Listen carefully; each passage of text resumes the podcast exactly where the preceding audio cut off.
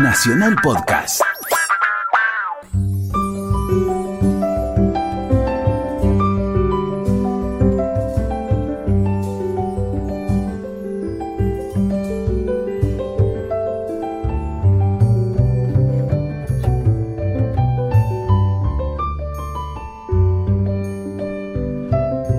Hola, ¿qué tal? Buenas tardes. Estamos en AM870 Radio Nacional. Estamos haciendo resaltadores. Vamos a estar hablando de libros de acá hasta las 5 de la tarde. Estamos con Luciana Vázquez, mi amiga y compañera, con quien nos juntamos todos los domingos para hablar de libros. ¿Cómo te va, Luciana? Bien, muy bien, Gustavo. ¿Todo en orden? Todo en orden, sí. Bueno, yo estuve leyendo un montón de cosas, estuve fracasando. ¿Por qué? Con alguna. ¿En qué sentido se fracasa como lector?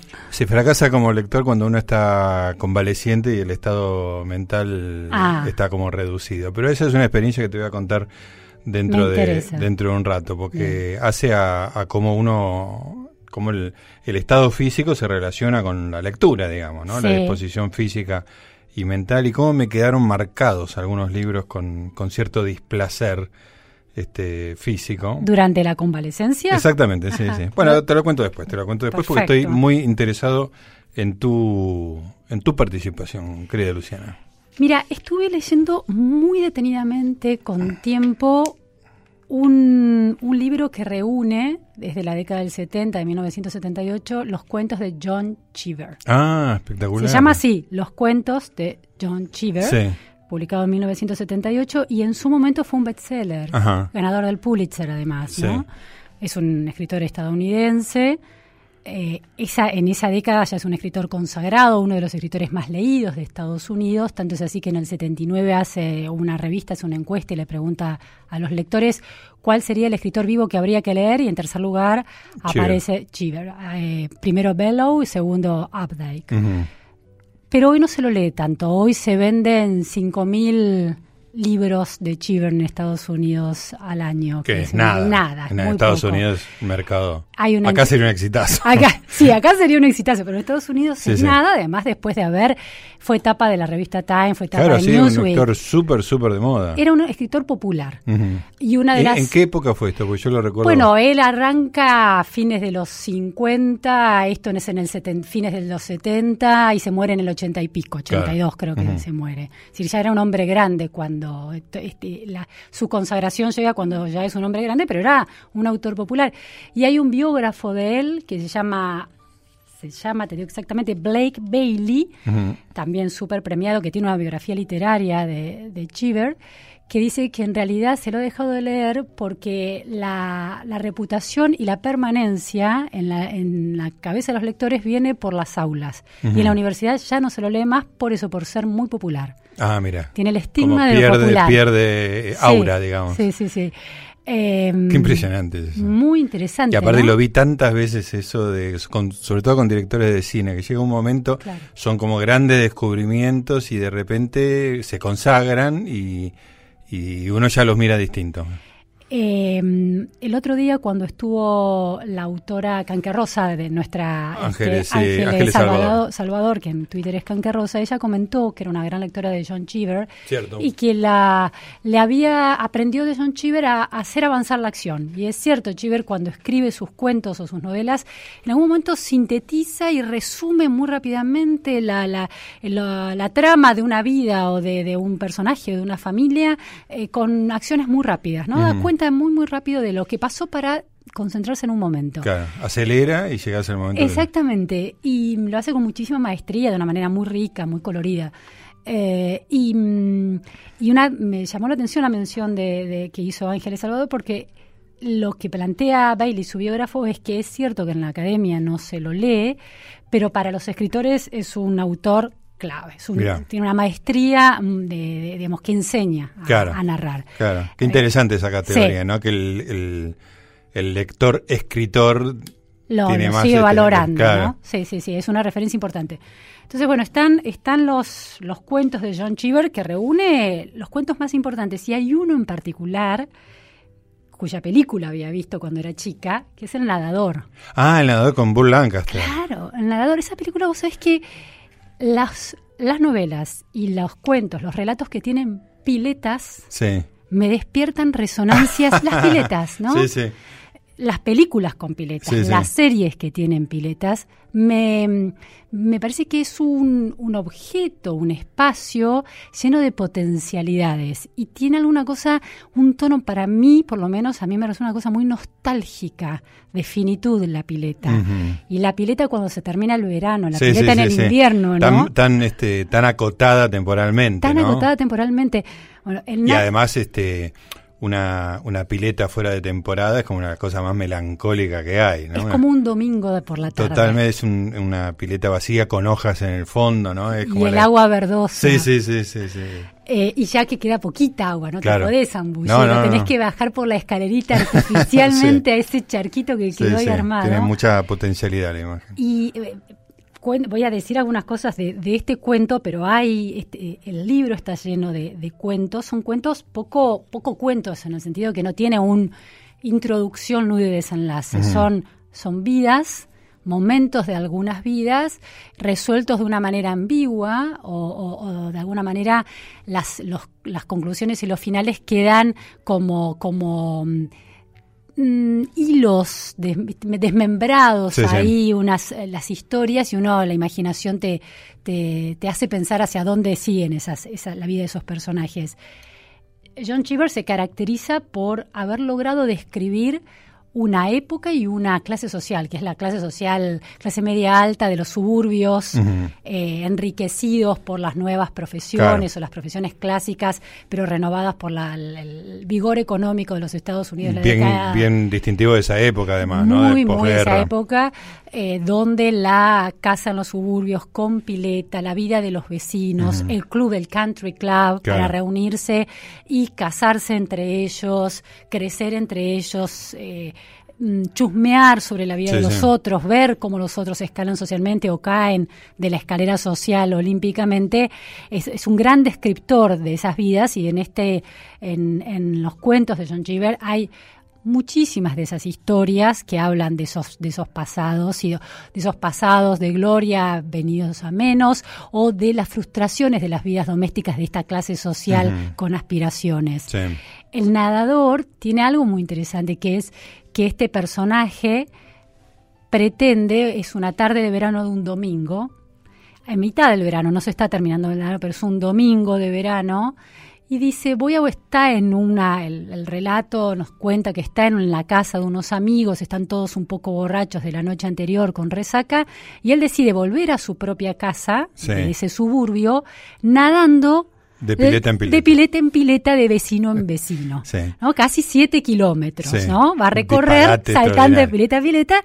Es un tipo maduro. Bart Lancaster en esa época tenía 52 años, que es el personaje de la película, no encarna el personaje de la película. Eh, el personaje de la historia es Ned Merrill y es un hombre maduro, con todo el vigor de la madurez, pero ya afrontando que está entrando sus 50 y pico. Eh, pero se siente es increíble lo bien que describe esa sensación física de estar bajo el sol y que sentís que tu cuerpo está vigoroso y que podés afrontar esa, esa empresa que se propone, ¿no? Entonces, plantea que esa seguidilla de piletas es eh, en honor al nombre de su mujer es el Lucinda River. Y que él lo va a recorrer casi como una aventura, como un aventurero que va recorriendo una orilla o un río aguas arriba o aguas abajo y esos vecinos que se va encontrando son los pobladores. Y es como una especie de aventurero antropólogo. Sí, sí, sí. Como, como remontar el Mississippi, digamos. Exacto. Y a veces los vecinos no lo reciben con muy buena onda. Entonces él se plantea, bueno, y ahora no, bueno, no, pero yo soy un explorador. Y a veces las tribus no te reciben con. Entonces, muy interesante cómo, mientras él va haciendo ese, todo ese periplo de pileta en pileta, hay una maestría de Chiver para narrar como los cambios de ánimo infinitesimales. En un momento se encuentra con una pileta que tiene el agua muy oscura y lo deprime un poco nadar. hay una percepción de que esa agua viscosa no es, no, no, no representa esa plenitud que él quiere. Llega una pileta pública. Claro. no solo atraviesa piletas de vecinos, por ejemplo, y te va pintando, es muy interesante porque cada pileta, cada patio trasero con su pileta es algún eslabón de esa cadena social, ¿no? Entonces está la pareja de ancianos extremadamente ricos que andan desnudos por la pileta porque se consideran un poco progres y reformistas y tienen fama de comunistas en el barrio. Entonces él pasa por ahí ¿ves? con su traje de baño y lo saludan. O pasa por eh, la pileta donde hay una fiesta y le convidan un trago. Entonces va sumando tragos, ¿no? Porque es eh, domingo después del mediodía y entonces le convidan el tragos y, y va avanzando. Y llega a la pileta pública la multitud, la gente que no tiene plata. otra categoría social. Otra categoría social, claro, no tenés la casa en los suburbios o la tenés pero no tenés pileta y vas al club y está todo regulado y se tiene que de lavar los pies, ducharse, y se va a meter en un agua con mucho olor a cloro. Mm. Y va a tener que nadar con la cabeza sobre el agua entre la multitud para que no lo choquen, e igual lo chocan. Y los guardavidas que rigorean a toda la pileta y también le tocan con el silbato a él. Es muy decir, cómo esa cosa de plácida, de, de aventura vigorosa, empieza a tener obstáculos. Sí. Y en un momento, entonces vos crees, bueno, es simplemente esto, el relato de una clase social o de un grupo social y el andar de pileta en pileta y ese escenario usarlo para escribir la clase social o hay algo más en ese cuento. Y en un momento se cruza, llega a una pileta, un patio que no lo reciben tan amablemente. Una vecina lo maltrata bastante, él había anticipado este narrador que, que está en, tercera persona, pero puede ver los pensamientos y sentimientos del nadador, eh, anticipa que esa vecina es un poco... Es, tiene, es un nuevo rico, tiene mucha plata, pero se la pasan hablando de la plata, de cuánto cuestan las cosas. Y cuando llega lo maltrata a él y dice que venís a pedirme plata, y es raro que alguien le pregunte eso. Y el bartender, el que está sirviendo los tragos, también no le sirve el trago con rudeza, el whisky que él pide. Se empieza a ver como una algo, algo raro en ese avanzar de pileta en pileta. Y llega otra pileta y una, eh, alguien dice, ¿a dónde vas? Voy a mi casa. Y, pero si la vendiste y tus hijas hay otro, se filtra alguna información que no nos está diciendo, porque nos había dicho al principio que estaba tomando un trago con su mujer, que iba hacia su casa nadando de pileta en pileta, que ahí iban a estar sus hijas esperándolo.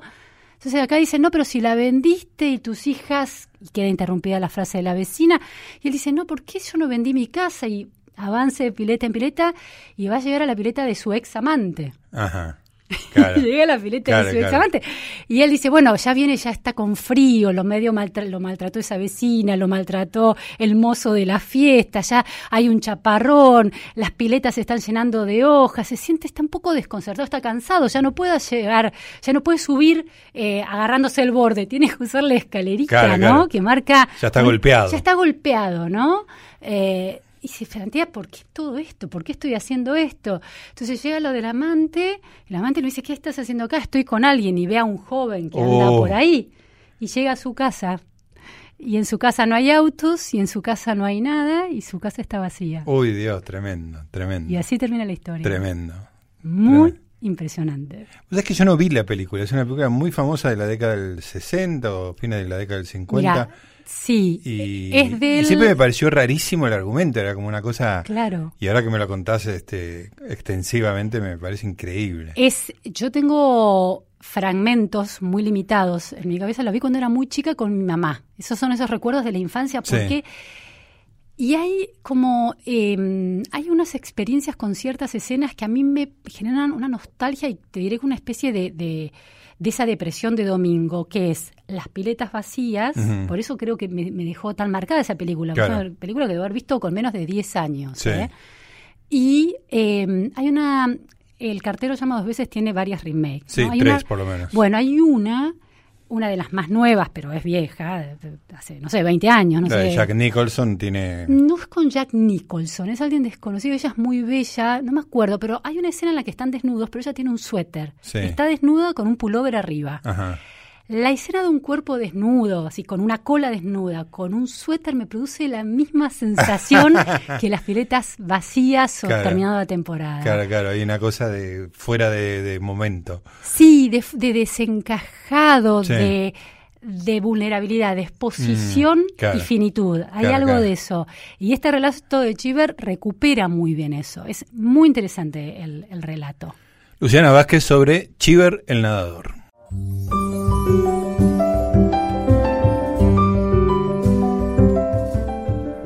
Muy bien, seguimos hablando, estamos en Resaltadores, en AM870 Radio Nacional, hablando de libros. Luciana nos contó eh, sobre John Cheever, un cuentista por algún, por así, por así decirlo, pasado de moda, que fue muy, muy exitoso, y uno de sus cuentos más famosos, hecho película en el año 68, que es El, el Nadador. Contame un poco más de Cheever.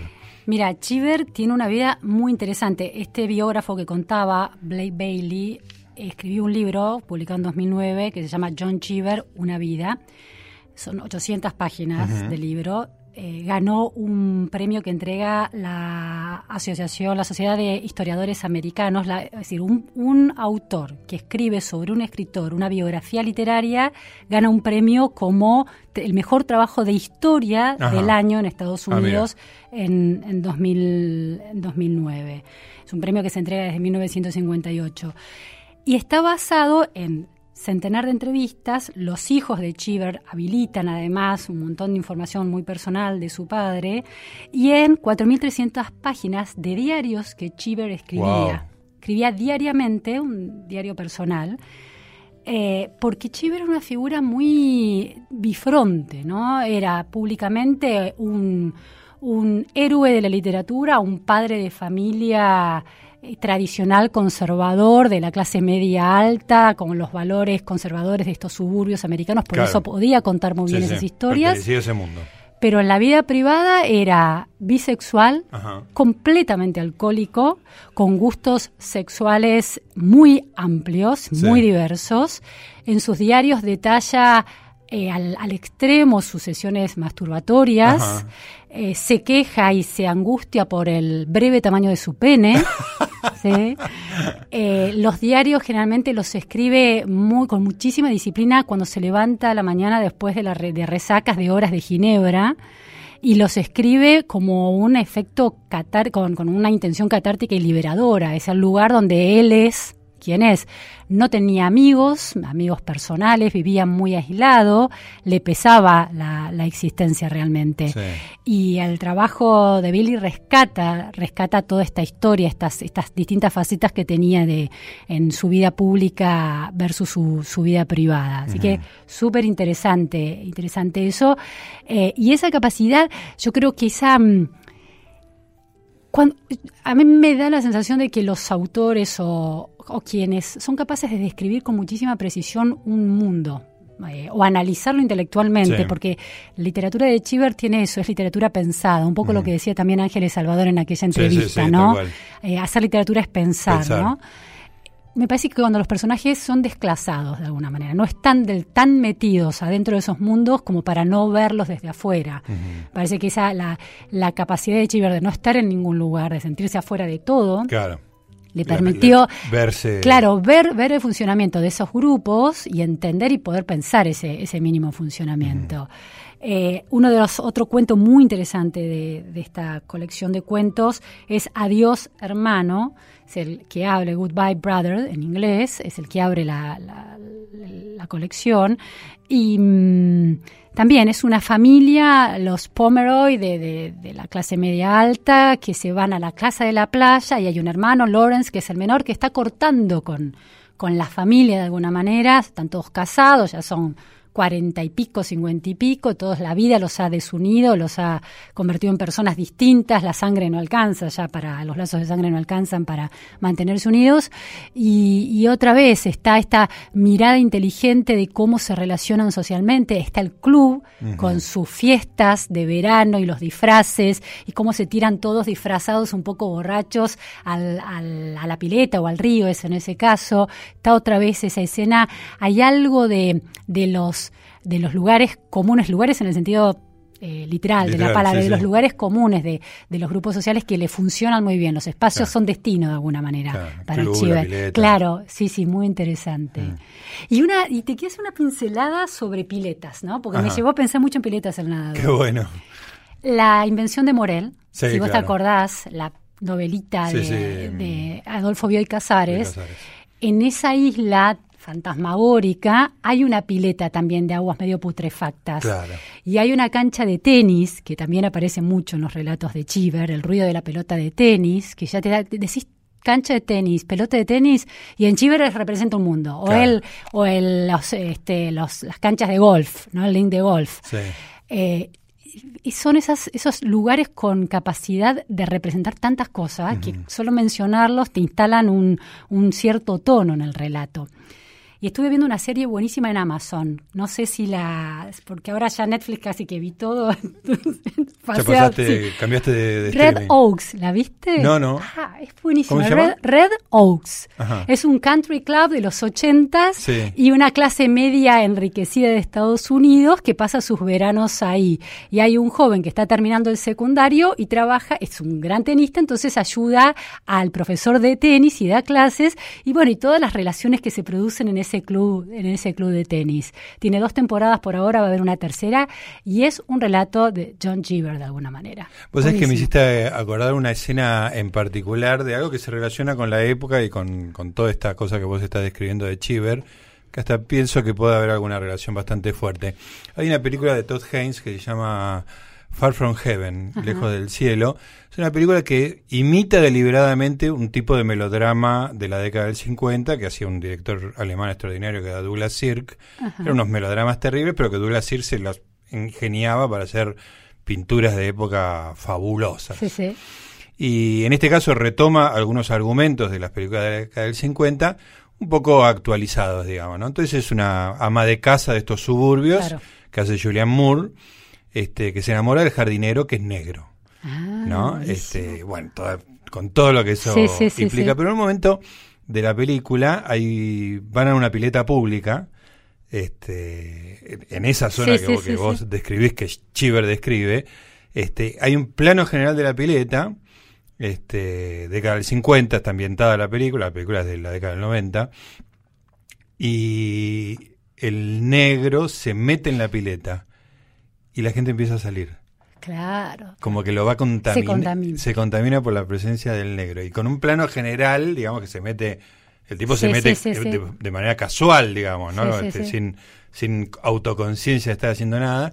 Y vos que de a poquito la gente como Claro. que considera que ya terminó, la Claro. ya tuvo bastante agua Claro. en la pileta, ¿no? Y todo eso es un, Qué un solo- Ah, no la vi. Eso, un ¿Cómo, solo se llama? plano. ¿Cómo repetimos nombre? Lejos del cielo, Far From Heaven, es, es una película que tiene varias capas, porque Sí, sí. digamos es una película con, con- por derecho propio y además es el hecho de que replique casi literalmente dramas de hace 60 Claro, años, claro. apenas actualizado, también Claro. es como este, Sí, sí, sí, sí. este, Bueno, como el Pierre Menard, digamos, ¿no? Que todo pasa a ser otra cosa. Claro, pero no es una película, ico- es decir, no pretende ser un homenaje. Es No, una película no, que recupere Sería- exactamente las, como los dilemas de esa época. Exactamente, Claro. sí, o sea, la palabra homenaje le- le- para Todd Haynes, que es un director muy sofisticado. Es ofensivo. Sería totalmente ofensiva, digamos. Claro. Él lo toma como material, Claro, digamos, claro. ¿no? Los, los dramas de Douglas Sirk. Y si no has visto las películas de Douglas Sirk, Me es una recomendás de las cosas más maravillosas que han pasado en la vida. Pero eso es cine y es otro capítulo. Acá estamos en Resaltadores, un programa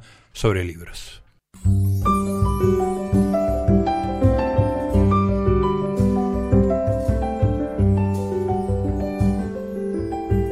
Muy bien, seguimos en Resaltadores. Estamos hablando de libros con Luciana Vázquez, acá en AM870 Radio Nacional. Te estaba contando hace un rato, Lu, de mi, mi experiencia como convaleciente, Sí. digamos. ¿no? Siempre está la fantasía, este, te cortan las piernas, tenés un- para un mes en tu casa, te vas a leer todo, vas a ver todas las series, las películas, te vas a poner al día con todo, digamos, ¿no? Sí, sí, tal cual. Era mi fantasía y mi temor. Digo, ahora Gustavo viene con 20.000 libros leídos. ¿Cómo hago para alcanzarlo? Todo lo contrario, porque porque la disposición física es muy importante. Y claro, ya me- a mí me habían despanzurrado las rodillas, este, y físicamente me llevó semanas, digamos, ¿no? Cuando cuando ya estaba más o menos bien, ya me puse a trabajar y ese mes de gra- Sí, ese sí, mes sí. sabático que tenía para comerme el mundo ya se había pasado. Y la, porque el dolor interfiere con la concentración y con las ganas. O... Sí, no tuve, no fue especialmente doloroso, pero era muy incómodo, digamos. ¿no? Este, no, no tenía dolores agudos, pero tenía una movilidad muy reducida, no podía mo- moverme, eh, todo era muy incómodo, Sí, sí, dormía sí, sí. pésimo, Un malestar que. un malestar continuo. A, la- a partir de las 7 de la tarde me empezaba a dar un frío Ah, mira. tremendo, por la, eh, por la inactividad. circulación, Claro, algo, estaba claro. todo el día en un no estaba en cama, pero estaba en un sillón con desplazamientos mínimos, entonces este bajaba un poco la temperatura ambiente y yo me congelaba, me tenía que tomar un caldo así Claro. hirviendo para y claro, todas esas cosas te, te ponen en una disposición distinta, Sí, digamos, sí. a la paz que uno tiene cuando cuando lee. Y yo pensaba que que como método distractivo no realmente no, no funcionaba demasiado. Pero una cosa simpática, o pa, simpática, una cosa significativa que me pasó era que algunos intentos que hice de, de leer, en- leer novelas en ese momento, eh, que, que fue, terminé con, con fracaso, eh, nos están saludando. Nos quiere mucho el señor Adrián Corol, que está pasando por ahí. Bueno, te decía que algunos intentos que hice de cosas que me parecían que eran muy interesantes, me quedaron marcados por el displacer. Ah, está. Me pasó con, eh, lo voy a retomar, pero había una novela en particular que empecé a leer y dije, qué bueno que es esto, qué bien escrito que está, qué interesante. Y la dejé y ahora me cuesta mucho retomarla porque me, lo asocio Claro. de manera pavloviana. Eso te iba a decir que es un reflejo de Pablo. Un reflejo totalmente Sí. pavloviano. Y otra Sí. fue, eh, tenía desde el año pasado... ¿Qué, guard- nove- qué novela era? Vos sabés que estoy tratando de, de acordarme, te lo voy a decir en un ratito Bien, porque, este, o sea, sé perfectamente qué es, pero si- te voy a decir mal. Ta. El nombre y el nombre del autor ya- ya este, va a y, va, caer. y va a ser un, un papelón eh, extraordinario. Eh, y otra era, la, el- desde el año pasado tengo la autobiografía de Bruce Springsteen, que fue un gran éxito editorial el año pasado, una personalidad de la música muy importante para Sí. mí, tenía mucha expectativa, es un libro grosso con pretensiones literarias Sí.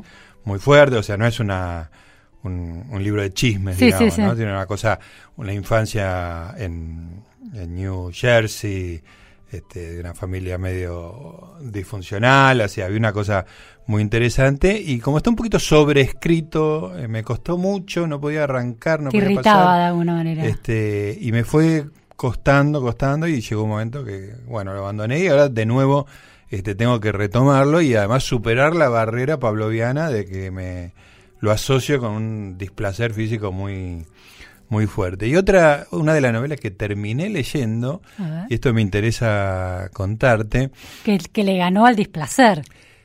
le ganó de una manera compleja. A ver. este porque además llegó ya sobre, sobre el final.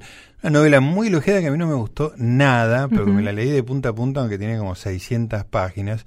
Una novela que se llama Patria, de Fernando Aramburu. Ah, no la. Sí, sí, eh, vi, leí cosas, pero no la leí. Está sí. muy comentada en las redes sociales. Era, la gente estaba muy, muy eufórica. Es una historia ambientada en un pueblo vasco y que tiene una relación muy fuerte con ETA, digamos. ¿no? Con, con los crímenes de ETA y con la, con el- la, la amnistía y el, y el punto de paz al que se alcanzó eh, a partir del año 2011. Pero lo interesante fue lo siguiente, tenía patria, estaba muy interesado, aparte es un tema, la guerrilla, Sí, sí, sí, todo eso son temas que me, me interesa, todo lo que sea siglo XX y movimientos revolucionarios es algo que me interesa especialmente. Y la empecé a leer este, muy entusiasmado y muy empujado por los elogios públicos. Y enseguida siento un rechazo total. Ya no era el malestar físico, porque ya estaba en una situación física bastante mejor, sino que le veo los hilos a, a la novela, le veo una estructura tipo telenovelón muy, muy fuerte, muy marcada, y me provoca un rechazo y, y me agarra esa cosa de está todo el mundo equivocado menos yo, digamos, ¿no? Este, Soledad, se llama eso. ¿Cómo? Soledad, Soledad se llama, eso. exactamente. Este, entonces, este, medio que lo fui abandonando y lo abandoné, pero te digo, tiene 600 páginas, lo abandoné en la página ¿Qué, 40. qué- qué ¿no? percibías? ¿Un uso muy intencional de la emoción en relación a esos temas? Sentía que eh, la tesis del libro Sí. estaba impuesta sobre la novela. Ah, ok. ¿no? La Sí, tesis sí. era de la violencia de ETA y cómo eso destruyó las relaciones sociales en, en, Sí. en España, pero particularmente en, la- en el pueblo vasco, este, y, y cómo el uso de los arquetipos de una de un telenovelón servían al efecto de la tesis, que era lo primario, claro, digamos, ¿no? claro. Eh, todo eso me causaba un rechazo muy, muy fuerte. Cuando abandono, me dedico a algo más fácil, digamos, cuando uno está tirado, que son los documentales. Vi muchos documentales donde me Pensé que ibas a decir las redes sociales. Eso, eso como, eso sano o enfermo estoy consumiendo. En Netflix encuentro un documental que se llama El fin de ETA. Ajá. Entonces empiezo a verlo, así, a probarlo, y no lo suelto hasta el final. Entonces cuenta eh, la historia del fin de ETA que termina justamente... Documental histórico, periodístico, que, que, todo no sí, Sí, eh, eh, testimonios a cámara de los protagonistas. Bien. Este, entonces hay un señor con un aspecto muy afable que cuenta que el comienzo del final de ETA está en conversaciones privadas que mantuvieron dos personas de manera totalmente clandestina. Un miembro del Partido Socialista, pero no un dirigente, y un miembro de la izquierda Berzale, o sea, de la izquierda vasca, que apoyaba a ETA, pero que no necesariamente era un combatiente de ETA, ¿no? Este, los dos sentían que, no podían seguir matándose. estaba agotado. Eso. Y que había... Y empezaron a comer juntos, en una casa, en las afueras, en un lugar que te lo muestran, en un lugar paradisíaco, por supuesto y se juntan, no me acuerdo si una vez por semana, una vez por mes, a conversar. Interesante. Este, a cortar la distancia. Y hablan los dos, y ellos dos cuentan... Este, Pero esas conversaciones no se graban, son privadas. Es totalmente privado y está hecho a espaldas de cada uno de los dos partidos políticos. Claro. Y ellos tenían posiciones importantes, roles importantes en los partidos. Medios. Medios. Medios altos, digamos. este, medios altos. Entonces llega un momento de las conversaciones que avanzan tanto que los están muy, muy en claro, que digamos que aparte en el medio de las conversaciones se suceden algunos atentados, complican, se enojan, este, son muy encantadores, el, socialista es muy encantador, el otro es una personalidad un poco más dura, el vasco, el, vasco, nacionalista vasco, digamos. Más estricto. claro, eh, pero de todas maneras, digamos, vos ves la voluntad de dos personas por arrimarse al otro. Ah, encontrar un territorio común. Exactamente. Como, como decía eh, Marcelo Birmacher, una nota muy emocionante que escribió respecto del hermano que fue asesinado en Jerusalén, sí, apuñaladas, apuñaladas en nuestros atentados individuales. Eh, que se vio en, en, un video, las imágenes. De sí, sí, sí, una cosa tremenda, tremenda. Eh, Marcelo escribe una nota sobre el hermano y cuenta cuando el hermano se hace religioso ortodoxo que era una dificultad para el laico, el hermano. Entonces llegaron a una fórmula que era encontrémonos en el lugar donde nos podamos encontrar. Claro. ¿Y dónde nos, dónde nos podemos encontrar? ¿no? Buscar un punto donde se pueda conversar. bueno, esta gente hace lo mismo y termina avanzando de una manera en la cual llega un momento que dice, bueno, esto hay que subirlo, digamos, ¿no?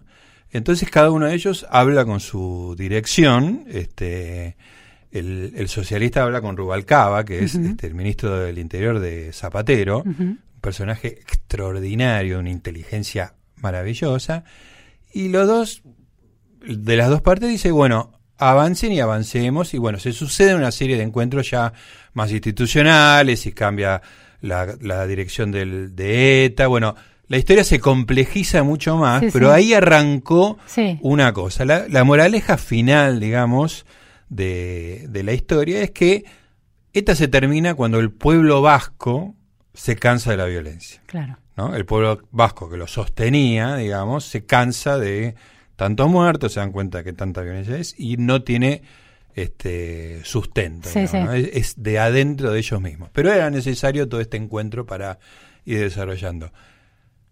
¿A qué viene todo esto?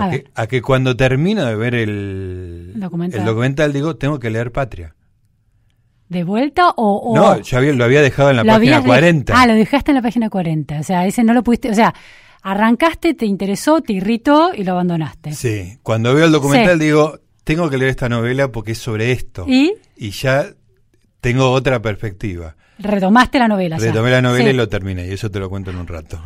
Victoria Ocampo 7 de abril de 1890, 27 de enero de 1979.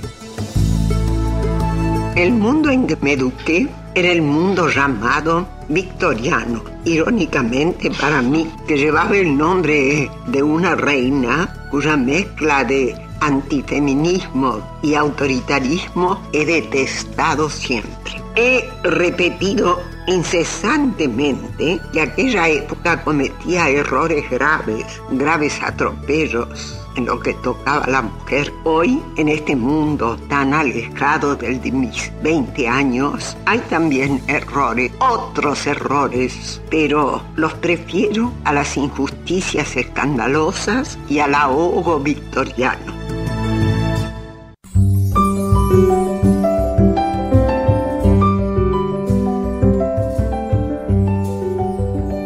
Muy bien, seguimos conversando de libros con Luciana Vázquez aquí en Resaltadores. Estamos en AM870 Radio Nacional, como todos los domingos de 16 a 17. Hace un rato te dije que uno de los libros que me parecía buenísimo y que lo dejé por, por discapacidad física, digamos, y no me podía acordar el, nombre, era Pablo de Santis. Y la novela se llama La hija del criptógrafo, es la última novela publicada ahora. También muy elogiada. Muy elogiada, sí. Bueno, leí 10 páginas y, y me parecía, estaba convencidísimo este, y esa no, no, tenía ninguna objeción y cada tanto me acuerdo y digo, lo, voy a retomar ya mismo, pero tengo el reflejo pavloviano del displacer que sentía cuando intenté leerla. A mí me pasó el reflejo pavloviano cuando era chica jugaba al vóley y viajamos con el club, Club Universitario de La Plata, a, creo que veníamos acá al Club Harrods y comí un montón de alfajores suyar. No. Nunca más, me descompuse nunca, más, en la vida. Pude probar un alfajor suyar. Mirá vos, un alfajor suyar. Claro. Específicamente alfajor suyar. Tu vida es más pobre después de ese momento. Totalmente. Pero la tuya es más rica porque tu, tu reflejo pavloviano tiene que ver con la literatura. Totalmente, totalmente. Bueno, pero lo voy a, lo voy a superar y vamos a a leer La hija del criptógrafo, que realmente era muy atractiva la novela. Bueno, te estaba contando de Patria que ya suspenso ahí, ¿eh? ya armado con un este con un bagaje un poco más este sólido. La verdad que sabía muy poco sobre ETA yo, más la, más la cosa más superficial acerca de los violentísimos atentados este, y, que sabía que se había disuelto en el tiempo en los últimos años, pero no sabía cómo había sucedido, ni por qué, ni si era perdurable o no. Bueno, el documental de Netflix, este, El fin de la ETA, me, me dio toda la información, es muy apasionante realmente y es, gente muy, muy atractiva y como te y después aparte empecé a a googlear, sobre todo al, al, político del PSOE, eh, Rubalcaba, que es este un personaje extraordinario, extraordinario. voy a buscar. Y encontré una, una cosa súper emocionante. Este, el tipo fue, tuvo cargos, una figura importantísima dentro del PSOE, que fue mm, el brazo derecho de Zapatero, el instructor, y además era especialista en terrorismo. O sea, todo el manejo de la relación con ETA pasaba por Rubalcaba. Y el triunfo final sobre ETA, digamos, es mérito de Rubalcaba. Después de, toda su gestión como funcionario, fue eh, representante, diputado, no sé qué, cuál es el, término en España, y vi un video de cuando anuncia su, su renuncia a ser diputado y se vuelve a, ser ingeniero, a dar clases en la facultad, un señor de 60 y algo de años. Este, ese señor, sí, muy, muy interesante. pelado con cara de, gallego, sí, con cara de gallego yo no te puedo explicar la inteligencia que tiene ese hombre. Cada vez que habla es como fascinante. Eh, bueno, hay un video de cuando él este, tiene su última sesión como diputado este, entonces uno de la, el presidente de la, Cámara dice, bueno, este, hoy se despide de nosotros este, Rubalcaba, que es ha sido una figura importantísima dentro de esta Cámara y se ha ganado el aprecio de todos, así que quiero que, lo despidamos.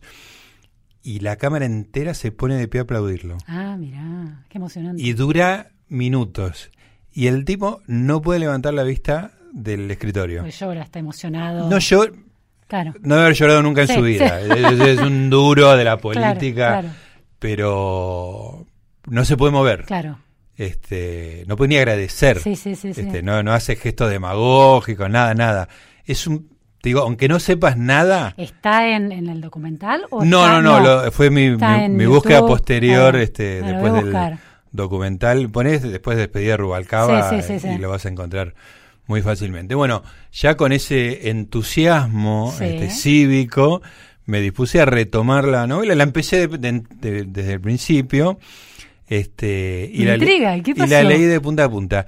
Y la verdad que me pareció muy mala la novela. Ah, se sostuvo tu, tu percepción. Absolutamente. Ajá. Pero lo leí con mucho interés, Sí, un sí. interés este, histórico, y además es una novela diseñada para agarrarte de las narices y no soltarte hasta, hasta el final. Básicamente son, es un pueblo en, en un pueblo vasco, en la provincia de Guipúzcoa, este, un pueblo muy chiquito, en el cual se centra en dos familias. Fíjate lo arquetípico de todo lo que te voy a contar. Montescos y Capuletos. Dos familias que se van, que son muy ami- históricamente amigos, los Sí, jefes sí. de cada una de las, el varón de cada una de esas familias, aunque la persona más importante es la mujer de cada una de las dos, este, son íntimos amigos y uno, el, uno tiene una, una pequeña empresa de, de transportes que le va muy bien, el otro es más, este, un poco más bruto, por decirte de alguna manera, y depende un poco del otro. Pero llega un momento en el cual el, el empresario tiene que pagar eh, a ETA protección. Claro. digamos, ¿no? Paga para que no lo maten. Sí. Este, en algún momento le piden paga y le vuelven a pedir plata y él dice, bueno, ya pagué, debe ser un error, qué sé yo. Y empieza una campaña muy deliberada de difamación del tipo, con pintadas, con lo empiezan a mirar mal, lo empiezan a, a- a tratar con, con cierto desdén, y todo el pueblo está casi este, en sintonía con el nacionalismo vasco, y este, esta persona es Aislado. aislada. Hasta que un día le pegan tres tiros y lo matan. La novela empieza con él ya muerto, digamos, va y viene Sí, sí, sí. en el tiempo con su viuda este, llevándole eh, eh, flores a, a la tumba y conversando con él, digamos, ¿no?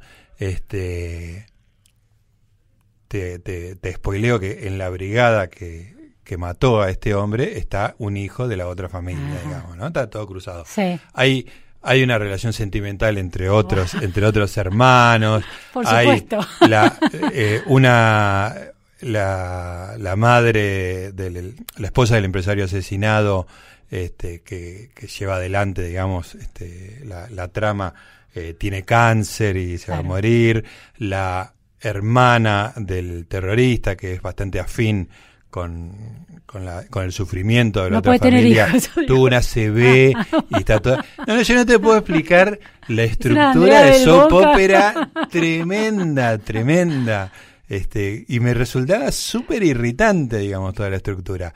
Pero lo cierto es que es un, uno de esos libros que Sí, sí. es muy difícil. Aparte tiene, no sé, 150 capítulos cortos. Claro. En el cual... El span de atención está a la medida del lector moderno. Total, total. Es un libro diseñado Claro. para, para el lector moderno.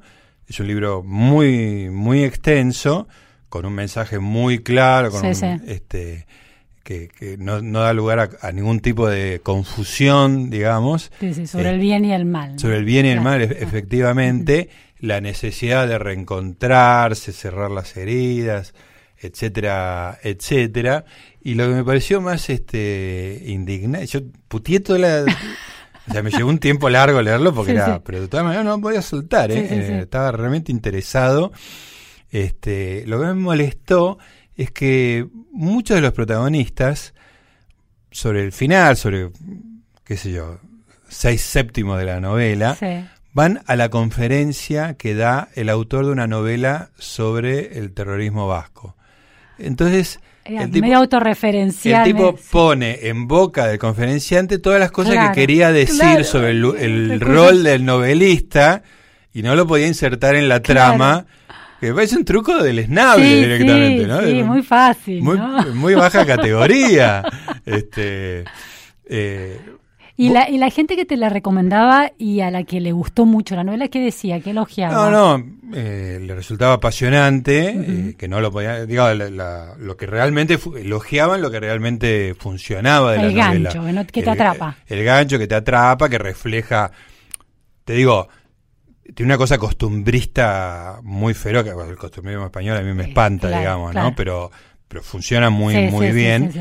Y realmente, digamos, con la película y la novela, incluso con todos los hilos y las trampas que yo veo, me quedó una idea muy clara del Claro. funcionamiento de una sociedad. Sí, sí, sí. Uno le resta, digamos, el funcionamiento de los arquetipos y de la... Sí, sí, sí. de sí. la- Hay algo para aprender. Hay algo ahí que, que entendés, digamos, ¿no? De lo que es la vida este, en un pueblito. Por supuesto, complementé este, Wikipedia, qué sé yo, Obvio, y el. Google Earth empecé a elegir Ay, pueblitos eso. de la zona, porque no está identificado el pueblo de la novela, sino que es un pueblo anónimo, Sí, digamos, sí, ¿no? Pero más o menos entendía cuál era la zona donde estaba y me metí con el Google Earth, ya están mapeadas, está mapeado, pero además está el Street View que vos podés caminar por las calles Sí, sí, sí. y me empecé a recorrer las calles de esos pueblos posibles, digamos, ¿no? Qué interesante. Este, con lo cual me quedó una idea bastante Claro. aproximada, digamos, eh, cegada. eh, nos queda muy poquito ya. Ah, Este, bueno, entonces no, dejo, de- después en el próximo programa retomo, porque el- esta, esta cosa de la nube de lectura y la nube de relaciones que Sí. estableces para leer un libro, me interesa mucho hoy charlando con nuestro productor, con Santiago Pfeiffer. La verdad es que mm, surgió el tema de cómo lee uno, de qué tipo de relaciones construye con otros textos o con otros documentales o películas, y está bueno para conversarlo. Está bueno, bueno, lo vamos a charlar en otro momento porque ya nos estamos quedando sin programa. Ayer me metí en, en China, me bajé una biografía de Mao que tiene como 4.000 páginas. Eh. Mao Zedong, que jamás había leído nada. Y lo que más me hace gracia del tremendo ladrillo que es el libro es que el autor se llama Philip Short. Que de short no tiene absolutamente Muy nada. bueno. Pero ayer ya estaba recorriendo unos pueblos chinos perdidos en el medio ¿En de el nada. Google Earth también? ¿Cómo? ¿O no? ¿Con Google sí, Earth? sí, Ah. por supuesto. No tiene Street View, no entró de Street View todavía. Bueno, estuvimos charlando del libro. Un placer, como siempre, querida. Luciana Vázquez. Nos reencontramos, saludamos a la gente que estuvo acompañándonos, a Santiago Pfeiffer en la producción. Eh, si me dicen el nombre de la operadora, que la saludamos con mucho cariño, pero nunca sabemos qué- cómo se llama. Laura Cristaldo. Perfecto. Laura, muchísimas gracias por tu su participación y nos reencontramos el próximo domingo a las 4 de la tarde, como siempre, para hacer Resaltadores, un programa de libros.